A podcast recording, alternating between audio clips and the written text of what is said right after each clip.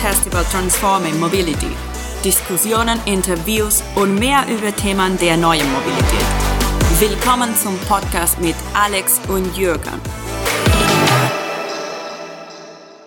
Hallo liebe Zuhörerinnen und Zuhörer. Wir freuen uns sehr, dass ihr heute wieder dabei seid. Wie macht man eine Weltreise mit E-Bikes und in Corona-Zeiten?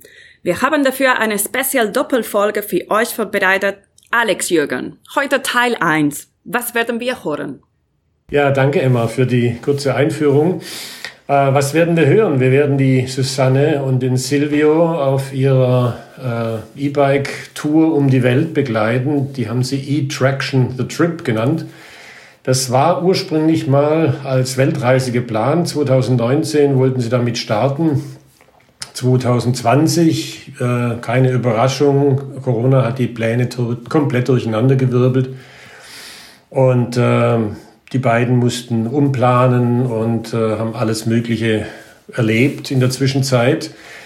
Wir haben daraus äh, zwei Podcast-Folgen gemacht, nämlich die, die ihr jetzt gerade hört. Ähm, das ist äh, zum Stand September 2020. Dabei geht's, werden Sie berichten um die Vortour nach Marokko im Winter 1920, wo dann eben Corona zugeschlagen hat. Sie sind dann wieder zurückgefahren nach Deutschland, haben dort äh, ihr Corona-Camp aufgestellt auf der Schwäbischen Alb und ähm, haben da schon mal geprobt und geübt, wie es ist, zu zweit auf zehn Quadratmetern zu leben und zu arbeiten. Und Michael Hecken von HNF Nikolai kommt zu Wort. Er beschreibt die E-Bikes, die HNF Susanne und Silvio auf die Reise mitgegeben hat und warum Testeinsätze wie der auf dem E-Traction-Trip für einen E-Bike-Hersteller so wertvoll sind. Die Interviews führt wie immer Ursula Chloe von You Know in Heidelberg, die uns auch hier wieder mit ihren guten Kontakten eben unter anderem in die E-Bike-Industrie unterstützt.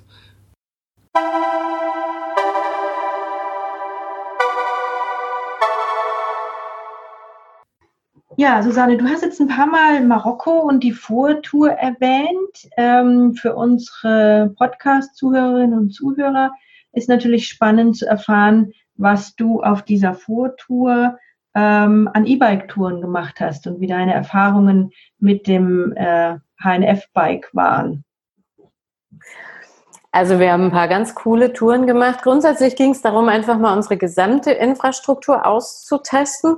Das heißt, wir haben jetzt weniger mit dem Fahrrad gemacht, als, als wir dann in Zukunft machen werden, weil, ähm, naja, der, der Truck war jetzt ganz neu für uns und wir mussten den jetzt auch einfach erst kennenlernen. Aber ich habe ein paar ganz, ganz tolle Strecken mit dem äh, Bike gemacht. Also zunächst mal hat es mich total beeindruckt, wie man damit auch einfach durch die Dünen fahren kann. Ja, wir sind ähm, von Norden rein ähm, nach Marokko, haben dann ausgeholt, äh, ein bisschen in die Wüste, in den Osten, sind dann über den Atlas und äh, dann eigentlich mehr oder weniger an der algerischen Grenze entlang gefahren und waren dort in Ergshebi natürlich auch, so ein Tourismus-Highlight, diese wunderschönen orangefarbenen Sanddünen. Und da sind wir auch mit dem Bike durchgepetzt. Und das hat einfach mega, mega Spaß gemacht. Ja, schöne breite äh, Plusreifen, zur Not ein bisschen Luft rausnehmen, dass man noch mehr Traktion hat. Und ähm, das, das hat super gut funktioniert. Und da sind wir einfach zwei Tage äh, da in dem Dünengebiet unterwegs gewesen. Und an eine Tour erinnere ich mich ganz besonders. Das war an, von unserem südlichsten Punkt aus. Äh, Icht heißt der Ort irgendwo äh, zwischen den äh, Sanddünen und der Atlantikküste. Und ich bin dann Richtung Norden äh, wieder gefahren. Der Silvio ist mit dem Truck gefahren, hat mich quasi begleitet, äh, beziehungsweise ja, überholt und äh, dann schon coole Stellen ausgekundschaftet, äh, so zum Schlafen und so. Und ich war mit dem Bike unterwegs. Also erstens fand ich es toll, wie die Leute reagiert haben. Ähm, man fällt da einfach auf und kommt dann mit allen möglichen Leuten ins Gespräch. Frauen sieht man eher weniger auf der Straße, es sind hauptsächlich die Männer und auch halt dann die Kinder. Und die sind alle neugierig und die Männer sehr eloquent. Also auch jetzt ich als Frau äh, hatte da sehr nette Gespräche und das hatte ich vor zehn Jahren, wo ich mit, mit dem Pedelec durch Marokko gefahren bin, andere Erfahrungen gemacht. Da hat man sich eher nicht mit mir als Frau unterhalten. Und das war jetzt anders, das war sehr schön. Und ähm, die Landschaft hat mich total fasziniert, weil ich habe in der, in der Wüste angefangen und bin dann hoch in die Berge und kam dann in ein Hochtal. Äh, das hat mich fast an die Mongolei erinnert. Und da oben totale Einöde, ab und zu ein paar Jurten und dann hatten wir da noch so eine Vollmondnacht, bevor es dann weiterging durch die Berge und dann so liebliche Landschaften mit blühenden Mandelbäumen bis wir dann nach Tafraout äh, gekommen sind. Das ist, ähm, liegt eigentlich auch fast auf jeder Touristenroute in, in dieser Gegend, ähm, ist auch wirklich ein Abstecher wert. Denn da gibt's erstens mal ganz besondere Felsformationen, die sind so von der Erosion äh, rund geschliffen und zum Teil wurden die von einem Künstler bemalt. Blau, Rot, Gelb, Orange und das ist eine ganz faszinierende Kulisse. Und dann kraxelt man da auf all diesen bunten Felsen rum und wir haben uns da auch einen halben Tag genommen, um zu fotografieren. Und ähm, dann ging es weiter äh, Richtung Küste, wo wir dann noch so ein paar der bekannten Städte und Fischerhäfen abgeklappert haben, zum Beispiel Essaouira. Äh, dann ging es nach Marrakesch, das muss man natürlich auch mal mitgenommen haben, dort die, die, den Soak und die Märkte und so.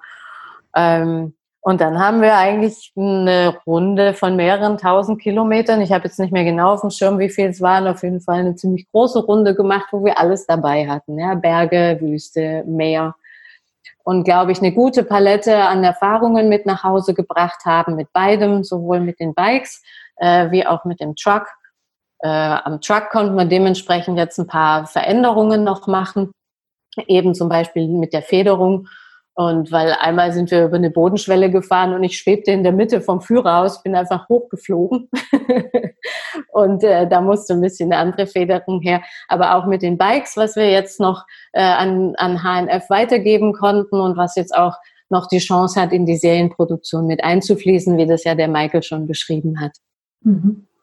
Ja, jetzt ist ja so, dass ihr, sagtest du am Anfang, äh, mit eurem äh, Truck ja energietechnisch autark seid durch die Solarzellen, die ihr auf dem Dach habt. Ihr könnt alles, was ihr dabei habt, auch die Akkus der Bikes äh, laden. Ihr seid nicht auf eine Steckdose angewiesen. Wenn wir jetzt mal ähm, darüber sprechen, dass jemand ähm, Lust hat, nach Marokko zu fahren, zu fliegen und äh, dort jetzt mit dem E-Bike dann unterwegs sein möchte äh, und ähm, jetzt nicht so energietechnisch autark ist, ähm, ist es möglich? Kann man das machen? Das ist absolut möglich. Ähm, also selbst in den einsamsten Gebieten tauchen doch dann noch irgendwo Leute auf, äh, die da leben und auch Strom haben. Und ähm, Marokko ist mittlerweile so auf den Tourismus ausgerichtet, ähm, dass man auch überall Möglichkeiten hat, einzukehren, was zu essen. Und auch da gibt's überall irgendwo eine Steckdose. Und wenn man freundlich fragt, also habe ich nie irgendwo die Erfahrung gemacht, dass es heißt, nein, ihr könnt da nicht eure Akkus anstöpseln. Mhm. Also es ist einfach ein total tolles Land. Ich habe mich landschaftlich und auch so von den Begegnungen, die man hat, schon vor zehn Jahren in Marokko ähm, verliebt und fand es toll, das jetzt nochmal einfach aufs Neue zu erfahren und auch so ein bisschen auszudehnen von unserer Reichweite. Mhm. Jetzt war Marokko ja eure ähm, geplante Vortour um das Material und alles mal auszuprobieren, um auch auszuprobieren, wie es ist, in diesem Truck zu zweit zu leben, zu arbeiten, unterwegs zu sein. Und ähm, dann hat euch die Realität eingeholt mit Corona und äh, dann war sozusagen der zweite äh, Testbetrieb äh, war dann auf der Schwäbischen Alb. Landschaftlich äh, etwas anders als in Marokko, aber mit sicherlich eigenen Reizen. Ähm, erzähl doch mal so ein bisschen von eurer Quarantäne auf zehn Quadratmetern auf der Schwäbischen Alb? Ja, das kam so. Wir wollten ja eigentlich aus Marokko gar nicht weg.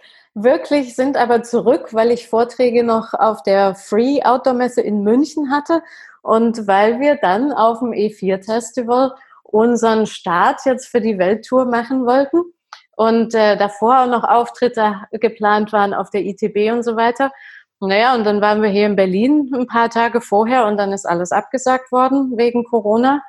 Mm, wir sind dann äh, auf der Schwäbischen Alb tatsächlich gelandet. Ich war noch in Berlin, Silvio schon auf dem Weg in die Schweiz. Wir haben, dann gingen die Grenzen zu und wir so, oh, oh, oh, lass uns mal wieder zusammentreffen, ähm, bevor hier alles, alles dicht ist und wir, wer weiß uns wann wiedersehen. Und ich habe dann hier alles liegen und stehen lassen in Berlin, bin nach Stuttgart, wir haben uns dort getroffen und unsere erste Destination war dann die Schwäbische Alb. Ich habe dann der Uwe Schlemender, der ja auch bekannt ist in der, in der Bike-Szene, in der E-Bike-Szene, ähm, bei dem habe ich auch mein Lager. Und so haben wir da unser Corona-Lager aufgeschlagen aufgeschlagen. wir standen da, äh, wie du schon gesagt hast, 69 Tage am Feldrand und das war eine total spannende Erfahrung. Erstmal war es für mich was Neues, so, so lang auf dem Land zu sein. Ähm, ich fand es schwierig, irgendwie erstmal all die eigenen Pläne ad acta zu legen und zu akzeptieren, okay, jetzt ist alles anders, jetzt müssen wir mal komplett runterfahren, die ganze Sache komplett aufs Neue anschauen und uns zu überlegen, was machen wir jetzt damit. Und es war irgendwie ziemlich schnell klar, hey, wir haben das Ganze jetzt aufgezogen, wir haben das gestartet, wir haben so viel äh, Vorbereitungszeit da jetzt reingesteckt und es ist ja irgendwo auch so unser Traum gewesen, ja, unser Lebenskonzept, jetzt so mobil unterwegs zu sein. Wir haben die Karten in der Hand, die wir in der Hand haben, die spielen wir jetzt auch und gucken halt, wie es möglich ist. Klar, flexibel muss man jetzt sein, klar, wirklich planen kann man auch nicht. Ähm, und aber, aber lass uns draus machen, was, was geht. Und ich fand es auch spannend, wie man plötzlich so das Bedürfnis hatte, so Kontakte wieder aufzufrischen. Ja, Leute, von denen man länger nichts gehört hat. Und wir haben intensive Telefonate geführt mit, mit ganz vielen Leuten. Und ich habe mich auch immer wieder so zurückgezogen und überlegt, okay, wie, wie können wir jetzt auch einfach businesstechnisch, finanztechnisch überleben? Ähm, und was ich auch sehr spannend fand, so ein Fahrzeug, so ein Lebensraum ist ja dafür gedacht, dass man unterwegs ist. Meistens ist man irgendwo unterwegs, wo es warm ist, das heißt, man lebt die meiste Zeit draußen. Jetzt kamen wir im März auf der Schwäbischen Alb an und es war Schneesturm. Es war kalt und wir saßen erstmal in diesen zehn Quadratmetern aufeinander. Das, das ging gut, es war eine spannende Herausforderung, auch deswegen, weil plötzlich die ganze Ablenkung wegfällt, ja, die man ja ständig hat, wenn man in neue Landschaften kommt, neue Umgebung hat, neue Leute um sich rum. Und plötzlich sitzt man da über Wochen am gleichen Fleck. Und man steht vor sich selber. Ja, und um uns fit zu halten, also ich bin morgens irgendwie aus dem Bett gefallen, erstmal zur Türe raus und, und bin erstmal joggen gegangen, da über die Felder den Wald, habe meine Übungen gemacht, das fand ich toll. Und ich fand es auch toll, morgens einfach aufzuwachen und rauszuschauen in die Landschaft. Das Tolle ist, wir haben so viele Fenster am Truck, dass wir eigentlich ein ringsrum Panorama haben und den ganzen Tag, wenn sie gescheint hat, Sonne hatten, von morgens bis abends. Und so dieses, dieses Gefühl, ähm, ja, die Natur da eigentlich für uns zu haben, so ein bisschen. Das war, das war wunderschön. Mhm. Habt ihr und du hast ja auch geliebt, die Schwäbische Alb. Und ich habe sie in der Zeit tatsächlich auch lieben gelernt. Und äh, habt ihr auch E-Bike-Touren gemacht? Ähm, hast du da irgendwas ähm, jetzt sozusagen als Geheimtipp für Leute, die jetzt mit dem E-Bike auf die Schwäbische Alb wollen? Wo man da also jetzt ganz kann, ganz konkrete ganz konkrete Routen nicht, aber ähm, da die ähm, das Gebiet der Schwäbischen Alb, dieses Hochplateau, ähm, was dann ab und zu durchzogen ist von Tälern. Das ist ein ganz tolles Gebiet, um Rad zu fahren. Es ist auch unter Radsportlern, also Downhill Freeride-Fahrern ähm, beliebt, weil es da auch coole Strecken gibt. Und jetzt für E-Bike, E-Biker, Pedelec-Fahrer ist es auch ganz klasse, ähm, weil man halt viel rauf und runter fährt und da auch wirklich äh, in den Genuss kommt, den Benefit von dem Antrieb wirklich zu erfahren. Und ähm, der, der Uwe hier mit Mobility for Family äh, baut auch Mehrstädten gerade so ein bisschen zu einem Treffpunkt für E-Mobilität auf, hat da im, im Zentrum von Mehrstädten ein Showroom aufgebaut, wo man auch ähm, Pedelecs ausleihen kann und damit eintägige oder mehrtägige Touren fahren äh, kann. Das hat er zur Corona-Zeit angefangen und es ist auch total gut angenommen worden. Also wenn man jetzt nicht mit dem eigenen Bike kommt, kann man sich da auch äh, eins ausleihen.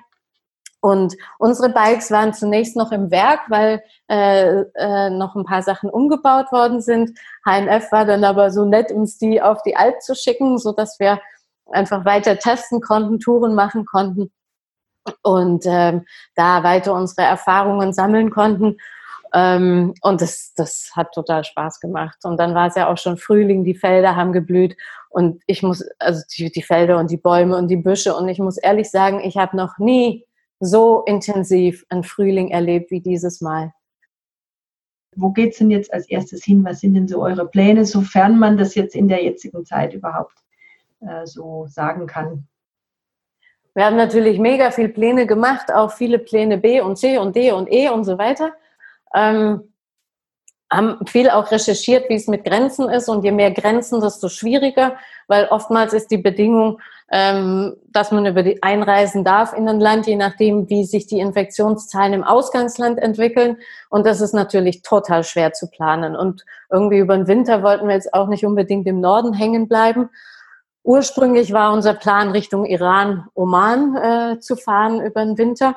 Wir haben das jetzt komplett umgeworfen und haben gesagt, lass uns Richtung Frankreich, Spanien, Portugal ziehen und wenn es möglich ist, weiter wieder Richtung Marokko und vielleicht kommen wir ja auch weiter als Marokko. Das müssen wir jetzt einfach irgendwie äh, dem, dem Zufall äh, und, und der Entwicklung von Corona überlassen.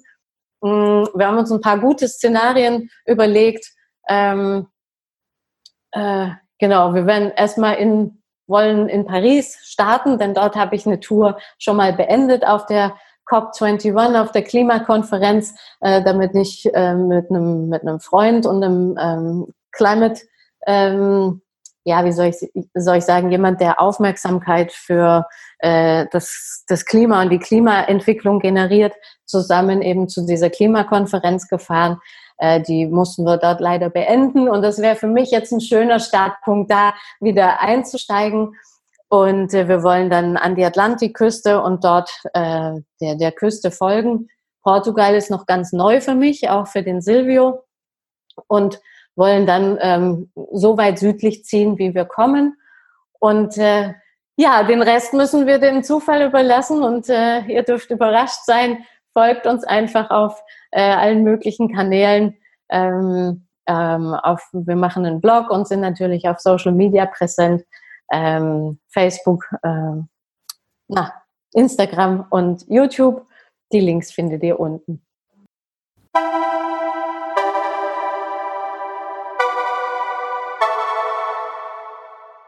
Ja, ich freue mich heute für unseren äh, Podcast beim E4 Festival zwei interessante Leute zu begrüßen, die ein spannendes Projekt vor sich haben. Susanne Brüsch von Pedelec Adventures, die wir ja auch vom E4 Festival direkt schon kennen, weil sie bei uns schon auf der Bühne war und von ihren spannenden Reisen mit Pedelec Adventures erzählt hat. Und äh, Michael Hecken von HNF, die ähm, ja zu dem Projekt von Susanne äh, was Wesentliches beisteuern, nämlich die Bikes. Äh, Susanne, kannst du mir äh, und unseren Zuhörerinnen und Zuhörern mal zu Beginn sagen, äh, warum habt ihr euch für HNF entschieden? Wie kam es zu der Kooperation? Ähm, ja, leg einfach mal los. Hallo in die Runde. Hallo Michael. Ähm, schön, dass du hier bist und danke Ursula für die Einladung heute im E4 Festival Podcast äh, sein zu dürfen. Ja, die Connection zu HNF äh, geht auf einen alten Kontakt, einen langjährigen Kontakt mit Michael zurück. Ich erinnere mich noch gut daran, wo ich das allererste Mal in Biesenthal, wo die Firma ihren Sitz hat, in der wunderschön ausgebauten alten Wehrmühle war. Und der Michael hatte gerade seinen allerersten Prototypen ähm, von der Marke Grace aufgebaut und hat mir den vorgeführt. Sah super schnieke, super elegant aus. Das hat mich gleich begeistert. Ich habe äh, eine Reportage für ein paar Magazine darüber gemacht. Und ähm, wir hatten immer wieder Kontakt und es stand eigentlich immer im Raum, dass wir auch irgendwann mal ein gemeinsames Projekt machen. Und Teil meiner Philosophie ist eben auch, ähm, Modelle, die kurz vor Markteintritt sind, mit auf Reise zu nehmen, ähm, sie auf Herz und Nieren zu testen und dann auch noch mal ein bisschen unser Feedback und unsere Erfahrung mit in die Serienproduktion einfließen zu lassen. Und was ich total spannend finde, dass HNF Nikolai jetzt ein ganz neues Modell auf den Markt bringt, ähm, was schon viele aufmerksame Blicke auf sich gezogen hat. Es ist nämlich eine Kombination aus einem Reiserad und einem Offroad-Fahrzeug, robust, cool, geländegängig, so wie wir das vom Unimog im Allradfahrzeug unter den Fernreisemobilen kennen. Und ich finde es total spannend, dass es sowas jetzt auch für die E-Bikes gibt. Ja, an dieser Stelle schön, Michael, dass wir jetzt zusammengefunden haben und dass wir dieses tolle neue Rad, das XF3, testen dürfen auf unserer Reise. Ja, Michael, ähm, ich würde jetzt gerne äh, direkt gleich auch deine, ähm, ähm, deine Einschätzung haben äh, zu äh, dem Bike, zu der Reise. Ähm, würde gerne erfahren, warum ihr euch äh, entschieden habt, äh, Pedelec Adventures, die Susanne und den Silvio bei dieser Reise mit den Bikes äh, zu unterstützen. Ja, erstmal von meiner Seite vielen Dank, dass ich hier mitmachen darf. Freut mich sehr. Ja, Susanne, du hast ja schon viel lobende Worte hier gesagt. Ähm, wir kennen uns sogar noch ein bisschen länger. Wir haben uns ja damals in Taipei kennengelernt. Ich sag mal, das ist jetzt bestimmt schon zehn Jahre her. Da war das ja alles noch ganz in den Kinderschuhen mit dem Thema E-Bike oder auch zumindest gut aussehende E-Bikes äh, gibt es ja noch nicht so lange. Da haben wir ja damals ja, auch gemeinsam ein Stück weit mit losgelegt. Und ähm, ja, das XF3 um da gleich auf den Punkt zu kommen, du hast das ja auch schon super zusammengepasst, der Unimog unter den äh, E-Bikes könnte man, äh, könnte man fast sagen, ähm, da ist schon viel dran. Äh, ich will nochmal Tick weiter ausholen, was das Produkt betrifft. Du hast ja auch schon Grace One gerade eben genannt. Ähm, ja, wir wollen halt immer in, dem, in unserem Portfolio sagen mal ein Bike noch mit drin haben, was so ein bisschen, ich nenne es mal Technologieträger ist, was so das, was wir können, etwas zusammenfasst. Das war vor zehn Jahren das Race One. Das war dann vor fünf Jahren mal das XF1, der Vorgänger von dem XF3, was wir damals mit BMW äh, gemeinsam entwickelt haben, mit dieser sogenannten Triebsatzschwinge. Und daher kam schon immer diese Idee, ja, so ein Allradfahrzeug, äh, was auch wirklich als Tourenrad äh, möglich ist. Und ja, wir freuen uns sehr, dass du jetzt mit Pedelec Adventures das ordentlich in die Mangel nimmst, auf deinen Touren mitnimmst und auch, ja, was uns auch hilft, dass wirklich auch mal auf Herz und Nieren testen kann. Ich war ja letzte Woche im Werk in Bitterfeld, äh, habe ja gesehen, dass ihr da auch ausführliche Tests macht und auch nachjustiert. Hilft uns natürlich auch, wenn so ein Produkt dann vor der Markteinführung auch nochmal ordentlich ja, von euch durchgetestet wird und das dann wieder in die Produktion mit einfließen kann. Da freuen wir uns auch sehr drüber. Das heißt, für euch ist ähm, ein Vorteil, dass äh, Susanne und Silvio die Räder unter den ähm, doch nicht unbedingt Alltagsbedingungen auch testen und euch rückmelden, ähm, was sie da für Erfahrungen damit machen, damit ihr dann äh, das entsprechend in die Produktentwicklung da noch einbauen könnt. Eine man, man, wir entwickeln ja alles selber am Zeichenbrett quasi im, im, im SolidWorks, dann werden die Rahmen gefertigt, die Komponenten werden dazugeholt, dann baut man die Räder zusammen. Und ich bin jemand, der immer drauf pusht, eigentlich auch unabhängig jetzt von dem Projekt hier, dass die Räder auch wirklich im Live-Status getestet werden sollten. Ja, also ich finde so ein 3000 bis 5000 Kilometer Test, bevor man so ein Rad in den Markt bringt, macht, macht eine Menge Sinn. Auch wenn die ganzen Komponenten, die jetzt dran sind, der Bosch-Motor und so weiter, das sind ja alles ausgereifte Produkte oder eine Rohlaufnahme. Trotzdem in der Gänze, in der Kombination tauchen immer mal wieder auch Fehler auf und da hilft uns das auf jeden Fall, äh, wenn Susanne und Pedelec Adventure da auch gerade mal in Marokko als Beispiel, wo nochmal andere Umweltbedingungen äh, vorherrschen, wie jetzt hier, ich sag mal, in Brandenburg, ähm, das auch ordentlich testen kann. Das fließt dann auch wirklich voll in die Produktion mit ein. Das ist, äh, da, wir kriegen da schon eine Menge Erkenntnisse raus.